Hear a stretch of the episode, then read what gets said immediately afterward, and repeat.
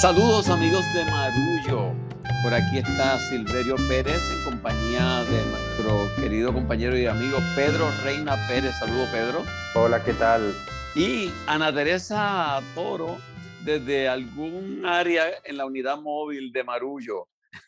junto Saludos. con... con Nicanor. Hoy estamos de dupleta. Y, y Nicanor que cumple años, así que estamos celebrando en grande. 23 eh, de marzo, dos añitos cumple Nicanor, gracias a Dios, lleno de salud y de vida y de alegría. Y estoy seguro que te ha dado los dos años más intensos de tu vida. Exactamente, exactamente, no, no hay que elaborar, pero los más felices también, así que esto es, se, goza más de lo que se sufre, la verdad.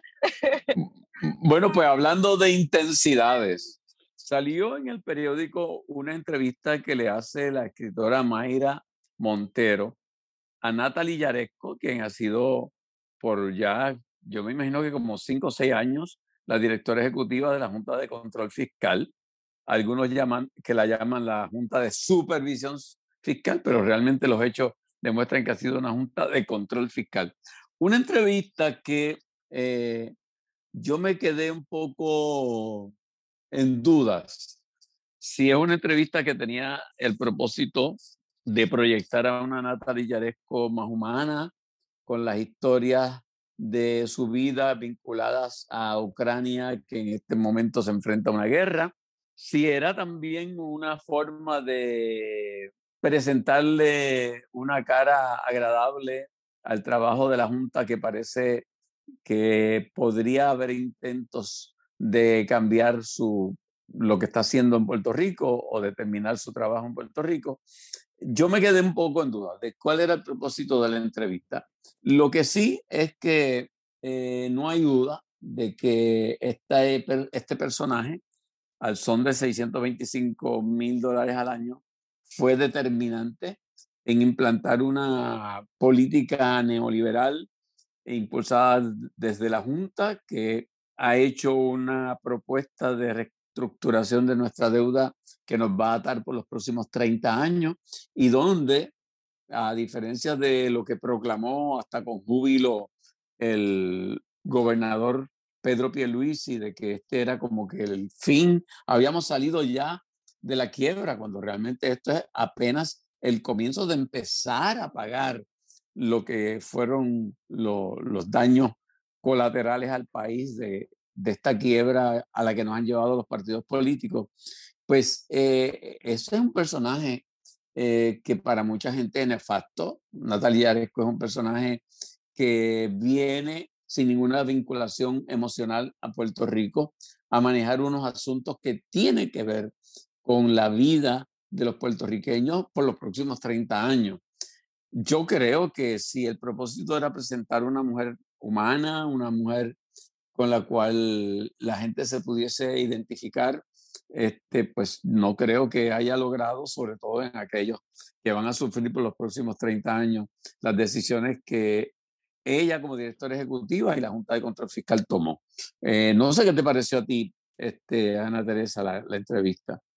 Bueno, yo la leí y miré eh, los clips de video y primero, lo primero que me provocó ver la entrevista fue pensar que yo creo que como periodistas eh, siempre va a haber un interés en entrevistar estas figuras por más polémicas que sean o por más desagradables o por más eh, despreciables a, la luz de, nuestros valores. Aquí tenemos un sonido de fondo, pero a la luz de nuestros valores y de lo que creemos que está bien, pero, pero eso no debe guiar el trabajo de un periodista. Un periodista debe poder entrevistar a aquella persona que más desprecie en su vida y tratar de documentar su humanidad, aunque esa humanidad a uno le sea eh, repugnante. Ahora bien, dicho esto, la realidad es que también hay que entender que la entrevista sigue siendo una herramienta periodística que arroja luz sobre una figura y sobre unas ideas. Y no es lo mismo haber entrevistado a Natalia Yaresco 10 años más tarde, habiendo ya pasado el, digamos, furor eh, o la intensidad de su dominio sobre lo que ha sido la escena pública puertorriqueña que hacerlo en un momento como este en el que estratégicamente cualquiera puede leer desde afuera que esta entrevista puede interpretarse como un grandísimo lavado de cara a una figura eh, muy problemática y muy conflictiva. No es que no haya que eh, conocer este personaje e incluso humanizarlo aún dentro de una serie de acciones eh, de las cuales hemos sido muy críticos y que nos parecen francamente despreciables, empezando por el salario. No me parece un salario ético bajo ninguna... Em, bajo ningún parámetro y mucho menos eh, proveniendo de un país en quiebra. A eso le sumo el hecho de que pues se trata de una entrevista en la que uno es, una entrevista hecha al estilo del periodismo literario narrativo, la escribe Mayra Montero, una, una escritora de ficción además y periodista eh, con muchísima experiencia, en la que ella cuenta un poco la interioridad del propio proceso de la entrevista, en la que incluso por momentos nos deja ver eh, a través de frases e intervenciones lo que ella está pensando mientras ocurren las cosas, eh, esa, esa, este, esa diferencia que establece entre la mirada eslava, como ella le llama, y la mirada caribeña que le da eh, la escritora. Y, esas partes son interesantes, pero yo creo que hubiesen servido mejor al país eh, si esa entrevista se hubiese trabajado eh, mucho más adelante en la historia. Creo que el momento en el que ocurre obliga a que le demos una lectura acomodaticia. entonces, por eso pienso que una cosa no es solamente el trabajo periodístico de ir a, documentar una persona que nos parezca interesante, sino entender en qué lugar de la historia se ubica y, a qué agenda puede favorecer esa pulsión periodística de documentar. Eh, eso por un lado. Por ejemplo, a mí, una, una, figura que a mí me parece fascinante y que a mí me encantaría entrevistar, yo lo he dicho mil veces, es a Jennifer González. Me parece una política realmente fascinante creo que no coincido con ella prácticamente en nada y por eso mismo la quisiera entrevistar. Jamás la entrevistaría en este momento de su carrera eh, porque creo que si esa entrevista pasara a un medio de difusión masiva, pues obviamente estoy eh, empujando una agenda eh, que a veces quisiera eh, criticar, pero, pero eso, decirlo de algún modo, siempre hay que entrevistar estas figuras y, los momentos para hacerlo son los momentos en que, el, en que el ojo público está puesto sobre ellos, o sea, eso también es una, una contradicción dentro de por qué hacer esta entrevista ahora, pero creo que fue demasiado amable o se trató de humanizar demasiado la figura eh, y los momentos en que la periodista tiene... Eh, la oportunidad de, lanzar un, zarpazo fuerte al comparar la situación de Puerto Rico con la situación, la situación de Ucrania, eh, reclamando, bueno, usted viene de un país que está siendo invadido, atacado, en guerra eh, por, un imperio versus Puerto Rico que tiene una situación eh, muy fácilmente eh, comparable, no, no podríamos decirle similar, pero comparable con Estados Unidos. Y aún así, ella no ve la diferencia, no hay esa pregunta de seguimiento que remate y obliga a confrontarse en su contradicción. Así que en ese sentido creo que fue un ejercicio que favoreció a la, a la figura más de lo que pudo habernos favorecido como puertorriqueños y puertorriqueñas a la hora de analizar eh, los aspectos humanos de alguien que tanto daño ha dejado a su paso. Yo creo que Yaresco eh, en este momento se vuelve una figura interesante y a mí se me hace que el nuevo día decide sentarla con Mayra Montero en este momento precisamente porque es una mujer ucraniana. Yo coincido con ustedes en que Yaresco es un personaje trágico, cruel, cínico en esta historia porque no importa cómo lo miremos, la Junta de Control Fiscal es una imposición que se monta encima de otras imposiciones que padecemos todos los puertorriqueños y que es, es resultado y reflejo de nuestra situación colonial. Entonces, a mí me parece que el hecho de que Yaresco sea una mujer, ¿verdad?, de origen eslavo, ucraniana, exministra de Finanzas de Ucrania, eh, que venga a devengar el salario que no devenga nadie en el gobierno de Puerto Rico para ponerlo en cintura, pues de por sí, con esa descripción del personaje, pues no habría una persona que pudiese desempeñarlo sin concitar el más profundo odio. Yo respeto mucho a Mayra Montero, creo que es una de las periodistas, ¿verdad?, más avesadas que tiene el Nuevo Día, es una figura bien controversial y yo no comulgo con los juicios de Mayra Montero, pero me encantan sus escritos porque me parece que ella se aleja de la corrección política, del political correctness que padecemos nosotros y ella se regodea muchas veces en precisamente cantarlas como las ve y en afirmar cosas controversiales y, y, a mí me parece que en estos tiempos pues es refrescante escuchar a alguien que no se eh, filtra, ¿verdad? Que no se censura con estos temas. Eh, no obstante, creo que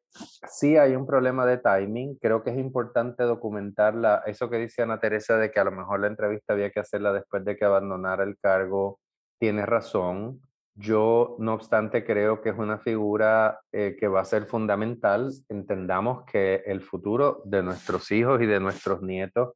está hipotecado por el trabajo de la Junta de control fiscal, o sea, a nuestros nietos, a nuestros hijos les acaban de imponer una hipoteca de 40 años para pagar por los excesos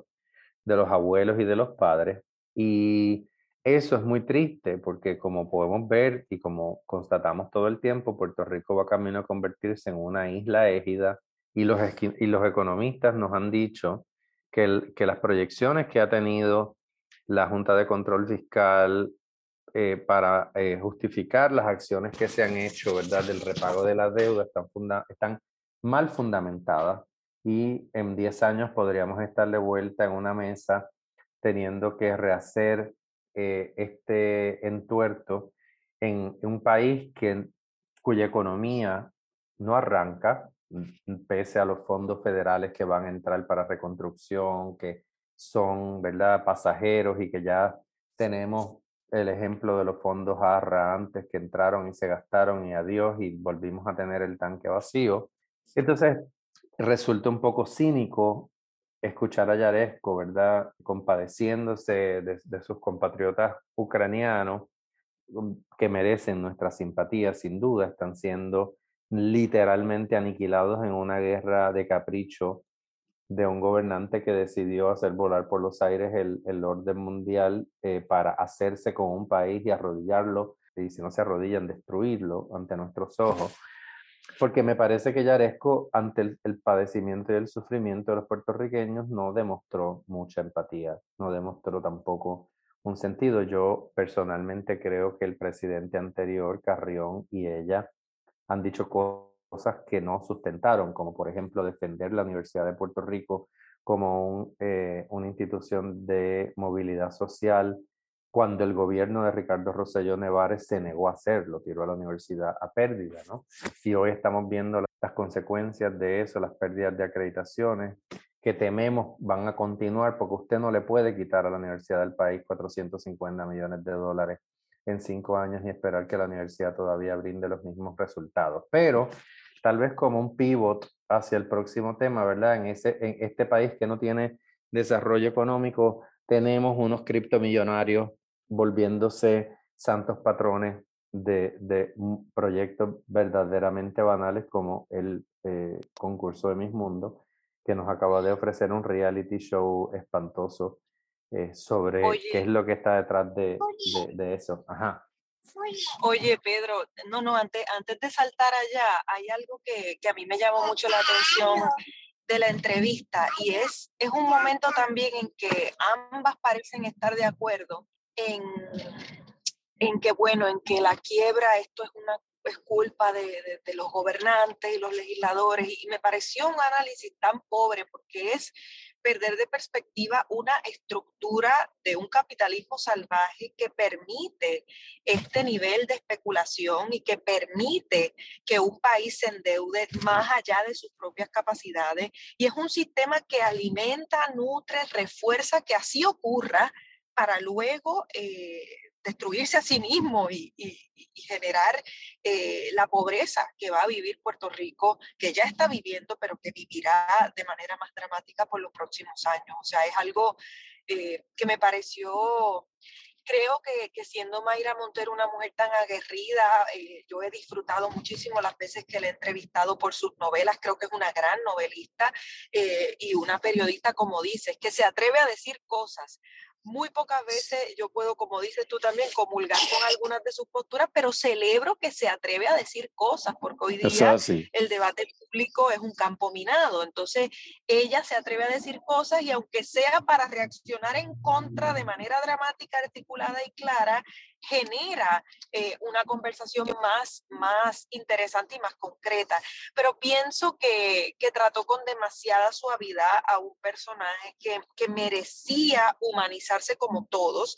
pero, pero revelar las horrendas contradicciones que hay en esa humanidad. Ella está en un país en el que dice que su hija se hizo adolescente, en el que evidentemente ya hay algunos arraigos eh, en el que ha hecho una millonada mirando cómo bombardean y explotan su país y su memoria y no puede tener una onza de empatía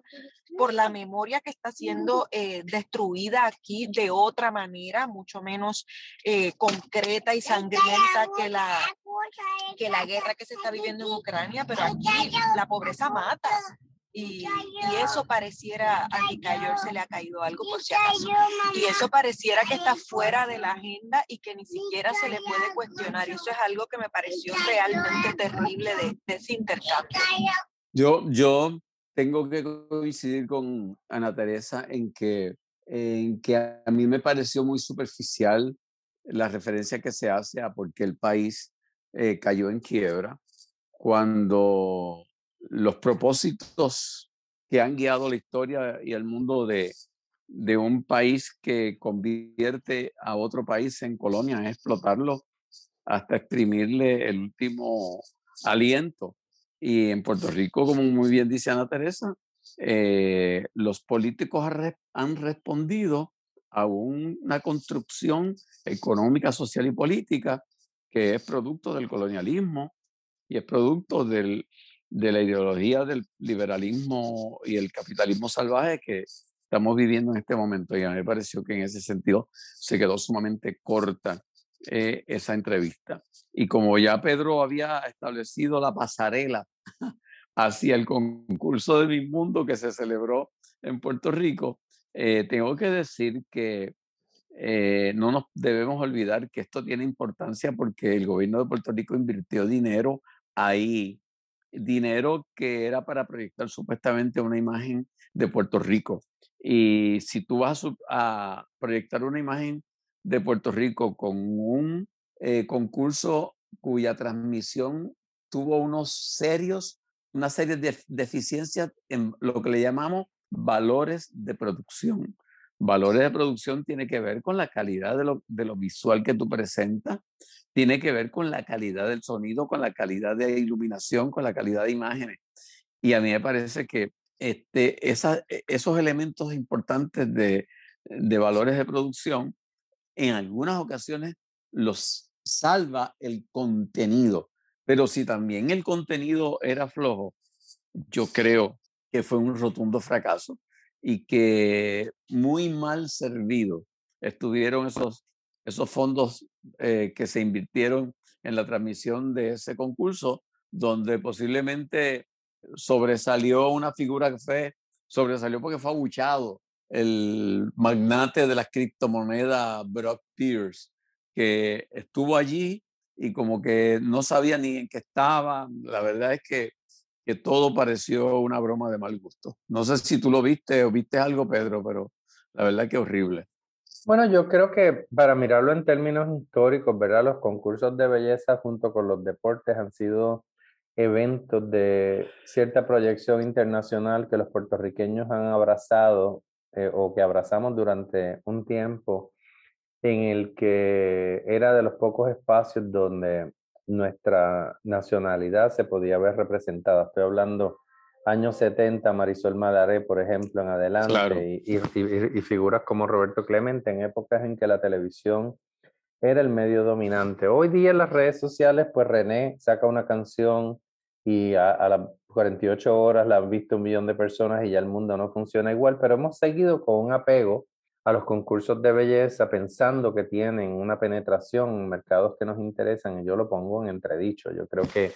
ni mis mundos ni mis universos a estas alturas tiene la importancia cultural ni la penetración de mercadeo eh, de audiencia que el gobierno quisiera que tuvieran. Entonces, sí puede haber algún afecto, algún interés entre nuestra población por ver esos concursos, pero francamente la producción fue patética. Eh, yo vi un pedazo, no mucho, eh, me pareció ver la orquesta en vivo muy bien y la pasarela, pero ya pues mi mirada está cansada, siempre veo lo mismo, el mismo desfile, con, con, traje, sin traje, las preguntas, etcétera. Yo creo que la diferencia fue que, contrario a mis universos, pues eh, las, las, concursantes que tenían que intentar pequeños actos eh, de naturaleza eh, folclórica, cultural de, de, sus países de origen, y ahí es donde verdaderamente se volvió una comedia de errores y me parece que, que, es triste, ¿no? Me parece que es una pérdida de tiempo y me parece que tenemos, seguimos pensando, y esto es algo, una pregunta muchísimo más seria que deberíamos considerar a futuro, ¿no? En cuanto al tipo de turismo y de proyección que se le quiere dar a Puerto Rico, es impresionante con la cantidad de tesoros naturales y de joyas culturales que nosotros tenemos, que todavía insistamos en el turismo de hotel, de piscina y de golf y de playa y de, y de, y de piña colada. O sea, Puerto Rico es un lugar muchísimo más interesante, pero tenemos un gobierno de nuevo que, que, lo que quiere vender al mercado estadounidense es una idea de Puerto Rico como un lugar bastante llano. Eh, una, una pena porque nuestros vecinos, como es el caso de la República Dominicana, hace rato que superaron esa vaina y tienen un turismo internacional fuertísimo que apela a distintos públicos y a distintos intereses. Así que el concurso de Miss Mundo y todos los errores que lo acompañaron me parece una señal más de que no sacamos los pies del plato en términos de definir una identidad y de, y de promoverla más allá de los estereotipos. ¿Qué piensa Ana Teresa? Bueno, pues yo eh, no, no tuve la suerte, o la mala suerte, no lo sé, de haber visto el concurso, pero sí, pues he estado leyendo y he estado al día acerca de las controversias que se suscitaron alrededor de, de esta experiencia, todas las grandes torpezas y malos manejos que hubo con el tema del COVID y un largo etcétera. Y francamente, lo que puedo decir es que por un lado, yo creo que sí los concursos de belleza eh, han sido reflejo de, de los valores de un momento, pero definitivamente han tenido que cambiar ahora, y, y, usando la palabra de moda, han tenido que reinventarse porque hoy día, eh, del modo en que estaban diseñados en el pasado, eran absoluta, están absolutamente eh, probados en su obsolencia. Un mundo que ha cambiado, un, un, mundo con todo un movimiento sobre el lugar de la mujer en la sociedad. Eh, mucho más distinto que, que el de florero o, o, o del de figura decorativa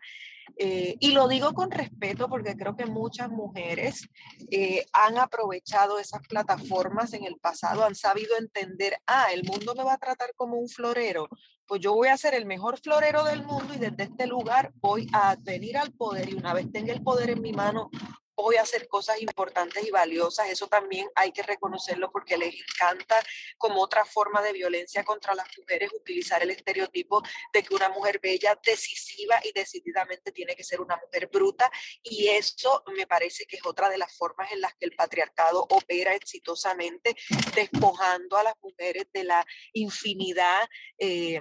de cualidades que pueden eh, caber en una existencia. Pero dejando eso de lado, sí definitivamente creo que, que son instituciones obsoletas, son eh, espacios en los que ya, eh, por ejemplo, el lema de este año era belleza con propósito, y uno se pregunta, ¿qué será eso? ¿Qué será la belleza con propósito? O sea, ¿cuál será el, el, el gran propósito y objetivo cuando muchas veces el lugar de la belleza en la experiencia eh, humana tiene más que ver con la estética, con digamos, con lo artístico que necesariamente con eh, algún propósito filantrópico, comercial, económico, como los que se le adjudican eh, a estas figuras, que además ahora no, no basta con ser la más hermosa, eh, sino que además pues tienen que ser mujeres curtidas en todo tipo de disciplinas intelectuales y profesionales, lo cual me parece muy bien que muestren esa diversidad, pero también es reflejo de los tiempos. Y entonces en cuanto a la parte de turismo, en cuanto a la parte de la inversión del gobierno de Puerto Rico, pienso que vale la pena eh, eh, expandir o, hacerme eco, Pedro, de esto que dices sobre el lugar de, más bien el modo en que el gobierno quiere proyectar al país. Eh, insisten en proyectar a Puerto Rico como el gran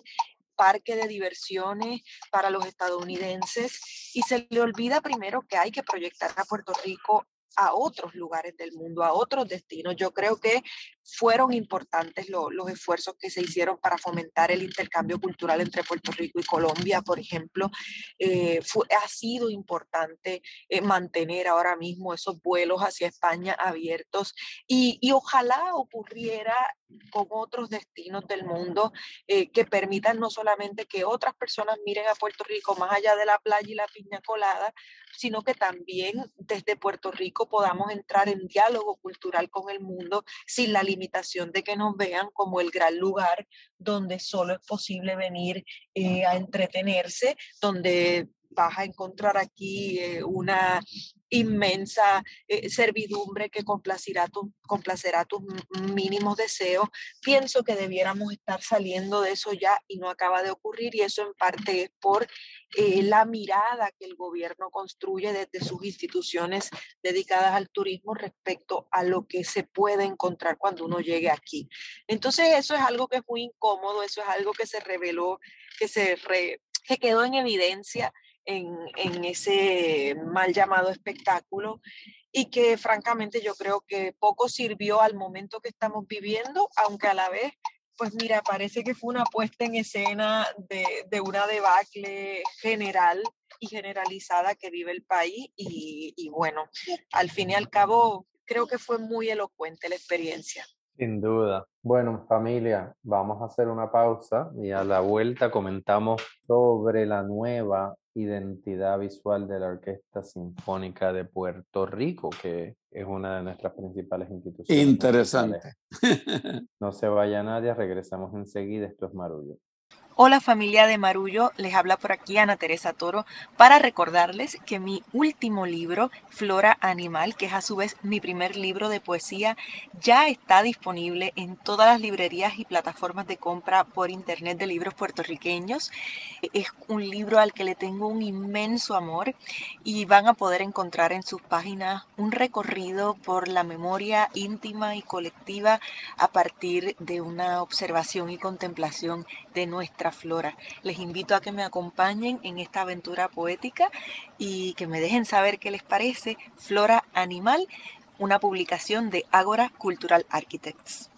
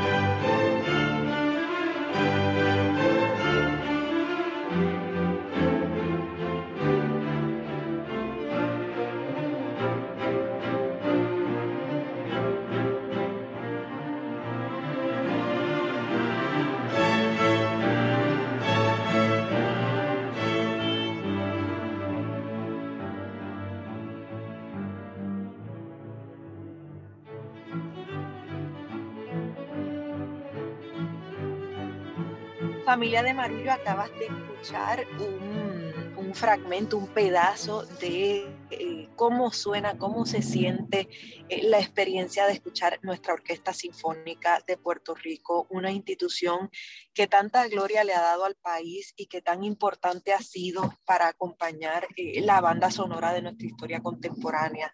Eh, yo he tenido el, privilegio de entrevistar en muchísimas ocasiones al maestro Maximiano Valdés, también he entrevistado muchísimo a, a Rosel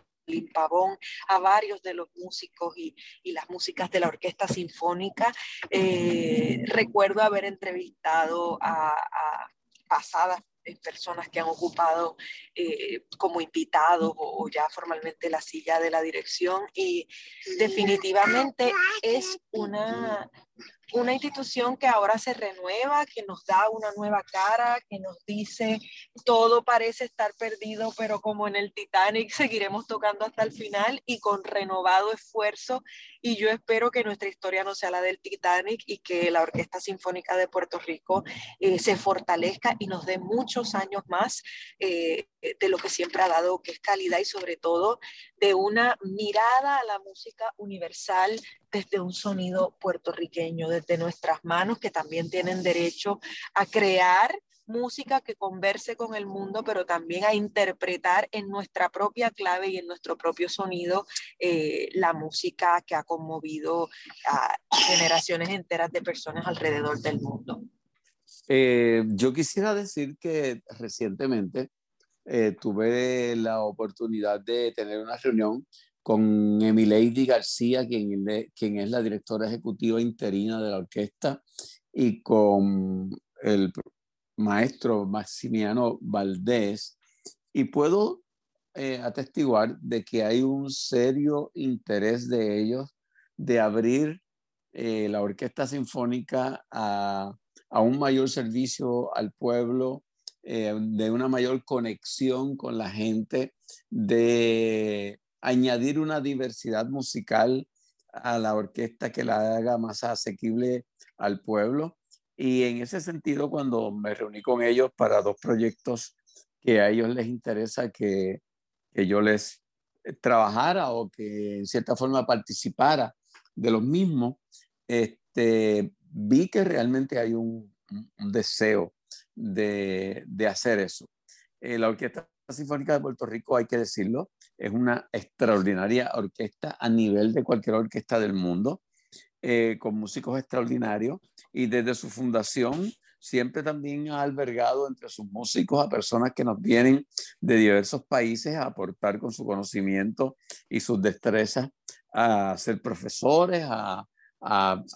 a ayudar en que la calidad de esa orquesta sea extraordinaria. Y me parece que es un que es loable la intención de tanto a nivel promocional como a nivel de repertorio, pues hacer ese acercamiento para atraer a un público más diverso. Eh, yo recuerdo que, que creo, si no me equivoco, Pedro, que el logo de la Orquesta Sinfónica data de los años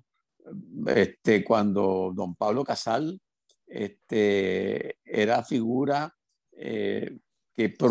que hizo que, surgiera la Orquesta Sinfónica y que la amistad que tenía con don Lorenzo Mal, pues produjo ese logo que ahora pues está creado por una persona a la quien también conozco, a Miguel Miranda Montes de MOA eh, Designers, que son eh, gente extraordinaria. Así que, que me parece que todo lo que sea cambio y lo que sea poner a disposición de la mayor cantidad de gente posible la música de la Orquesta Sinfónica, bienvenido sea.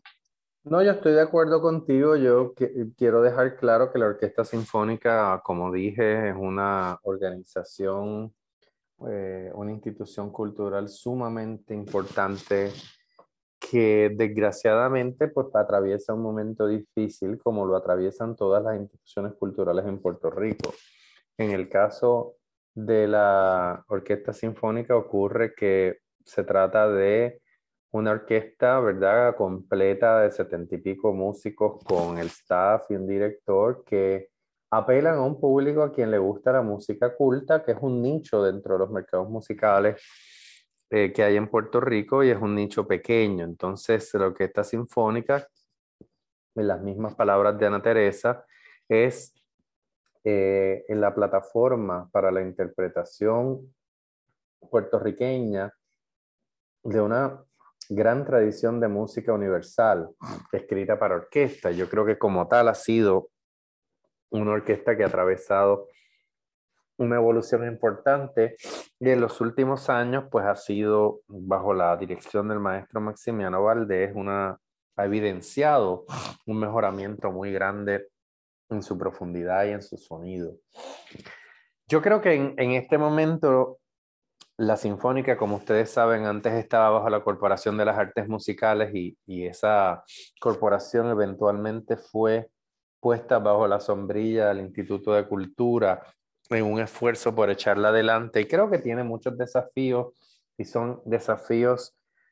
eh, existenciales. Es decir, hay, hay, países, hay ciudades que han perdido en, en momentos de crisis económica su orquesta.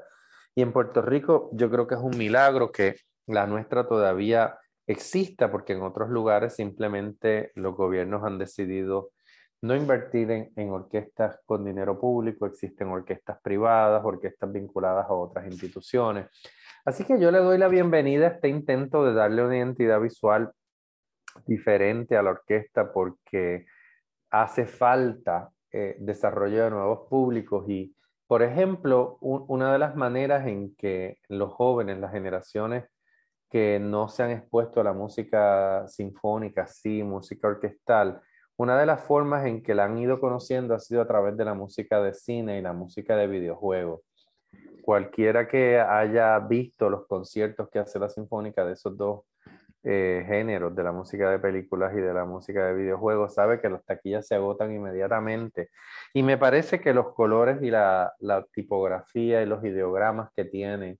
este nuevo logo quieren apelar a ese público más joven y quieren invitarlo a que venga a la sala. Yo tengo que decir que en mi experiencia como profesor siempre procuro que mis estudiantes eh, pasen por mi clase y escuchen alguna vez una orquesta sinfónica en vivo. Les digo que no les tiene que gustar, pero les digo que no se pueden ir de la clase sin estar alguna vez en un auditorio y escuchar cómo suena una orquesta así de grande en vivo.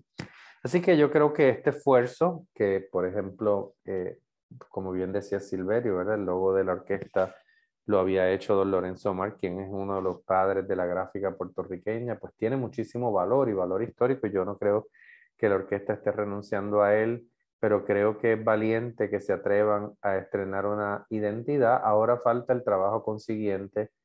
de, de, de mantenerse ahí y de apelar a los públicos y de llegar a nuevas audiencias y de encontrar nuevas maneras de nutrir las arcas de la orquesta. Yo declaro mi adhesión y mi respeto y mi admiración por la Orquesta Sinfónica de Puerto Rico y espero que dure muchos, muchos, muchos años y que pueda poder, eh, pueda seguir eh, creando y, y, e interpretando música. Me uno, me uno a esa, esa felicitación y a, y a esa, ese entusiasmo tuyo con la Orquesta Sinfónica de Puerto Rico. Vale la pena hacerlo. Oye, Pedro, antes de, de, de que cerremos este marullo, eh, te pregunto si has escuchado eh, de parte, eh, en una convención que hubo recientemente de, del Partido Nuevo Progresista, eh, unos clamores a que vengan jóvenes y vengan gente de otras ideologías a ingresar al PNP. Este, se aprueban reglamentos que tienden a indicar de que hay una movida concertada hacia la derecha en ese país en ese partido para atraer gente del proyecto Dignidad. Y como respuesta en el Partido Popular, Héctor Ferrer, hijo, ha dicho de que la juventud va a tomar las riendas del Partido Popular Democrático. Y te pregunto, conociendo como tú conoces la historia de Puerto Rico, si es posible la renovación de dos partidos políticos que ya tienen bastantes añitos. Eh, el Partido Popular fundado, si no me equivoco, en el 1938 y eh, 30 años después, el Partido Nuevo, Nuevo, Progresista en el 1967 al 68. Eh, hay posibilidades de re renovación en esas organizaciones que ya son partidos viejos. Bueno, yo creo que esos son cantos de sirena de ambos partidos porque sabemos que vivimos en la época de la pluralidad, donde ya los partidos no dominan como lo hizo el Partido Popular por mucho tiempo, luego el Partido Nuevo Progresista a, punta de obediencia. Tenemos un gobernador que no pudo llegar ni siquiera a la mitad más uno de los votos emitidos para llegar al puesto y gobierna tan solo con, con esa pluralidad del 33%, me parece, de los votos que obtuvo. Entonces, no hay para dónde crecer. Tenemos una población decreciente, la gente mayor tiende a ser muy leal a las franquicias políticas y entonces eh, los partidos necesitan engrosar sus filas con, con candidatos. El, el, hecho de que el PNP de momento quiere inclinarse eh, hacia la derecha para tratar de atraer el voto conservador religioso que representa Proyecto de Dignidad, pues me parece obvio y, y en el caso del Partido Popular Democrático, el hecho de que se inclinen en, en, el sentido contrario para ver si atraen gente de Victoria Ciudadana y tal vez del PIB, pues es algo que hemos visto anteriormente. debemos recordar que ambos partidos, el, el, Partido Popular y el Partido No Progresista, en el pasado también han, han pasado, valga la redundancia, por momentos de clamor hacia la renovación. Debemos recordar el grupo de los 22 en el Partido Popular Democrático en la década del 60, que fue un grupo de jóvenes que le exigía a Muñoz que abandonara el poder y que, y que se actualizara y que reconociera la, la, pujanza y las ideas de una generación más joven. Y se me ocurre también lo que ocurrió en el Partido Nuevo Progresista a finales de los 70, 80, cuando se crea el Partido de este, Renovación, porque Hernán Padilla, que era un líder emergente que había sido alcalde de la ciudad de San Juan, exigía un lugar y exigía una actualización en Carlos Romero Barceló se negaba. Así que lo hemos visto, pero lo que, lo que está de fondo, Silverio, que a mí me parece importante recordar es que el problema que tiene el PNP y el Partido Popular Democrático es que no tiene cómo renovar su fórmula ideológica, o sea, la estadidad, contrario a lo que se pueda decir en estos tiempos de nacionalismo, en estos tiempos de militarismo, está más lejos que nunca. Ya vimos cómo en, en, el, en el Congreso de Estados Unidos, Joe Manchin, en el Senado específicamente, dijo que cualquier voto de para la admisión de Puerto Rico, eh, cualquier proyecto de ley para la admisión de Puerto Rico como Estado, él iba a poner como condición que fuese refrendado por las 50 legislaturas estatales, a pesar de que no hace falta que los 50 estados voten. Esa es una manera de venir a la estadidad, pero él dijo que en su caso él iba a utilizar su peso para que eso fuera así y que los 50 estados dijeran que quieren a Puerto Rico y mientras tanto, pues las Jennifer González de la vida tienen que mantenernos entretenidos pensando que la estadía es inminente y en el caso del Partido Popular Democrático, pues, democrático, pues ¿qué les puedo decir? El ELA eh, es una maqueta hueca eh, que le han pasado por encima y a través y por debajo y por arriba tantas veces que en realidad no mueve a nadie la idea de, de lo mejor de dos mundos como lo hacía antes, ¿verdad? El, el ELA carga todo el peso de las decisiones que se han tomado eh, desde Promesa y desde el caso de Sánchez Valle y ahora el caso de Baello Madero, que es un caso que se inscribe dentro de la tradición de los casos insulares de una persona que recibió beneficios de seguro social complementario viviendo en Puerto Rico el gobierno federal lo demandó para que lo devolviera porque al venirse de Nueva York a Puerto Rico no tenía derecho a recibirlos, es decir, recibir, somos ciudadanos americanos diferentes cuando vivimos en San Juan que cuando vivimos en Nueva York. Así que es una ópera, eh, una ópera que, corre peligro porque podría ocurrir lo otro que hemos comentado en algún momento, una alianza entre el Partido